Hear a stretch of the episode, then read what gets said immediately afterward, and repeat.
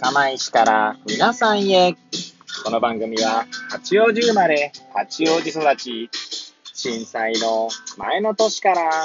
釜石で働くポンコツの頭の中をゆるーりと紹介していく、そんな番組です。はい、皆さんいかがお過ごしでしょうか？変な髪型をしたポンコツ薬剤師こと町田和俊でございます。というわけでですね、今日も気軽にゆるりとおしゃべりしていきたいと思います。さてさて、今日は何の話をしようかなーって感じなんですけれども、収録日時はですね、令和3年12月7日の火曜日、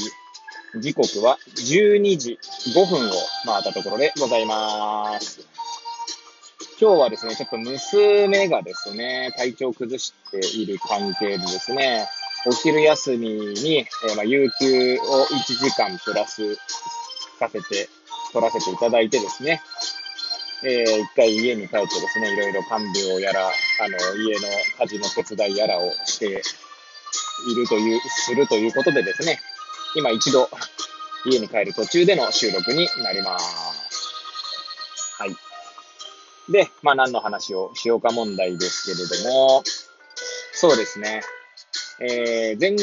回の放送でも語りましたけれども、まあ昨日はですね、薬剤師オンエア、えーだったんですね。はい。で、毎回ですね、薬剤師オンエアのロバゴリチャンネルではですね、終わった後に、まあ、一応懇親会という、ウェブ上でのね、懇親会をして、その後ですね、まあ、反省会をして、まあ、大体12時、まあ、0時を回ったところぐらいで終わるというのが、まあ、日課になっております。はい。で、まあ、その時のですね、話でちょっといろいろ、なんだろうな、感銘を受けたことがあったので、まあ、ちょっと、え語ってみようかな、なんて思います。はい。もしよければ最後までお聞きいただければ幸いでございます。はい。で、まあ、私がですね、何に感銘を受けたかというと、えー、なんて言うんでしょう。まあ、その薬剤師オンエアをね、始めたのが、私の大学時代の友人である笠原正幸くん。えー、私は、あだ名ってね、呼んでますけども、猫ちゃんってね、まあ、猫ひろしに似てるっていうところから猫ちゃんというあだ名で呼んでおりますが、彼はですね、えー大学卒業して、薬剤師国家試験を通って、まあ、調剤薬局ですね。はい。を何社か経験した後にですね、はい。今ではですね、えー、なんて言うんでしょう。大学院ですね。確か千葉大学だったと思うんですけども、大学院の方で研究をしているんですね。はい。で、その、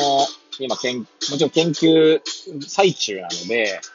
全部を明かすことはできないんですよね。その、なんて言うんでしょう。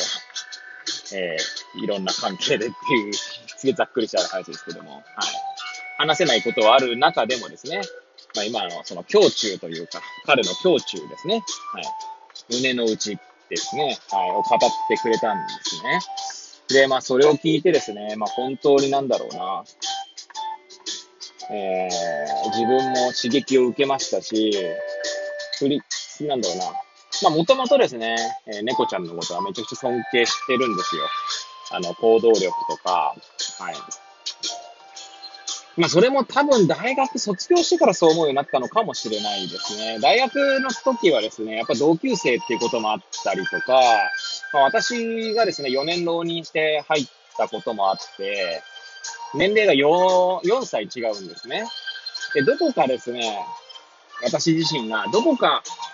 なんつうんだろう、先輩風を吹かせてた気が今はしています。もちろんですね、その話を猫ちゃんとすると、別にそんな感じなかったよって言ってくれるんですけど、自分が今振り返って大学時代を思うとですね、なんかどこかそういうことを、なんつうんだろうな、先輩風っていうか、なんて言うんだろうな、もっとこうすれば良くなるのにっていうところに対して、うん。なんか、さも自分が、自分はできていないのに、なんかこう、アドバイスをした、してみたりとか、はい。そんなことをしていたかな、なんて気がしますね。はい。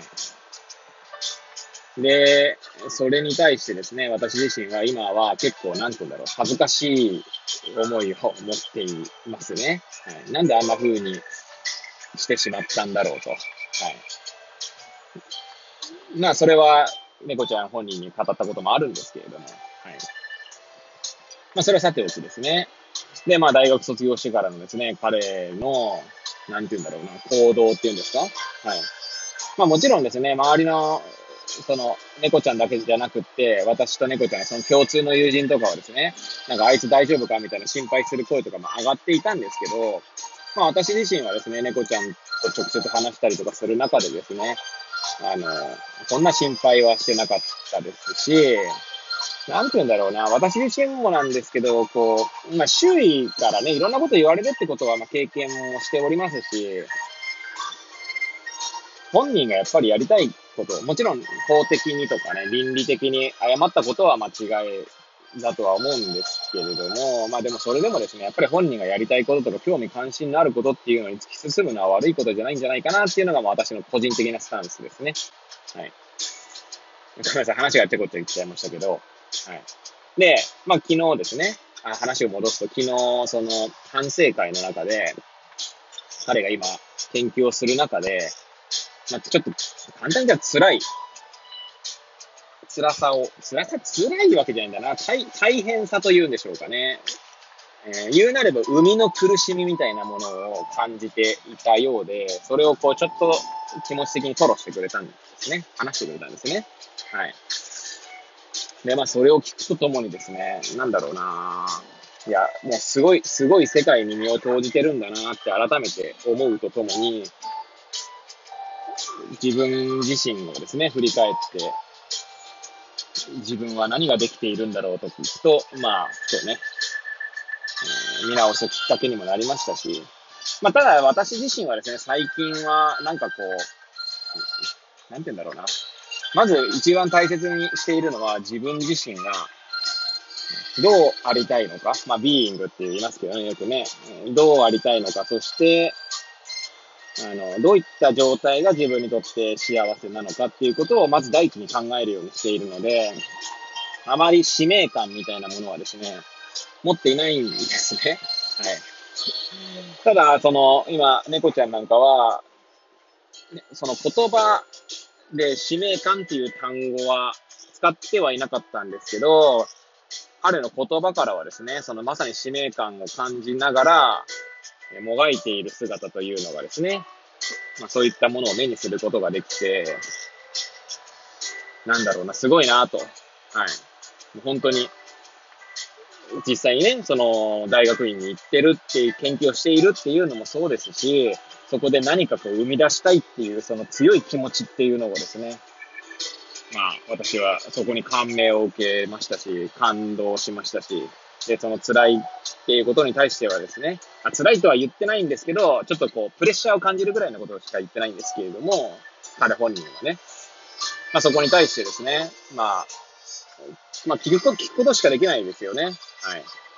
まあ何にせよ、だって本人が選んだ道ですし、私がとやかく言う話ではないですし、私ができるのは彼のことを応援することと、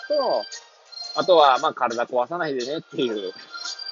ことぐらいしか言えないかなと。いや、本当にね、す、まあ、私の周りというか、幸いなことに猫ちゃんもそうですし、尊敬する薬剤師たちの見ているとですね、その世にこう通ってるというか、はい。まあ、内村勘、ちょっと話を変わるんですけど、内村勘三さんというですね、まあ今もなくなってるはずなんですけど、その方のですね、後世の最大遺物っていう、後世への最大遺物という本があるんですけれども、そこの中でもですね、後世に何を残したと。はい。で、まあ、最、ね、4つ挙げて、最初はまずお金じゃないかと。で、2つ目が、まあ、お金が無理だったら事業ですね、その、を残そうと。で、それも無理だったら思想ですよね。考えを残そうと。それも難しいのであれば、生き様を残すっていう、まあその4つをね、まあ四段論法じゃないですけど、そんな話があるんですけれども、もう、猫ちゃんはじめですね、それこそ私の尊敬する青島修一先生とか、もうその思想をですね、考えというものを本当にちゃんと世に残そうとしているっていうのが、もう本当に、ただただ、頭が下がるというか、頭の下がる思いをするというか、まあその表現はちょっと合ってかどうかわかんないですけど、はい、もう本当尊敬、尊敬に値する方々、そしてそういった方々の話を聞いたりとか、そういった方々とですね、うん、お話ししたりとか、と心を通わせることができている。まあ、それだけで私はもう本当に幸せだなと思った次第でございます。はい。ね、そんなことを考えたひとときでございました。はい。ね、私はな、そのね、後世の最大遺物という本で言うとですね、本当にまず生き様を残そうというところですかね。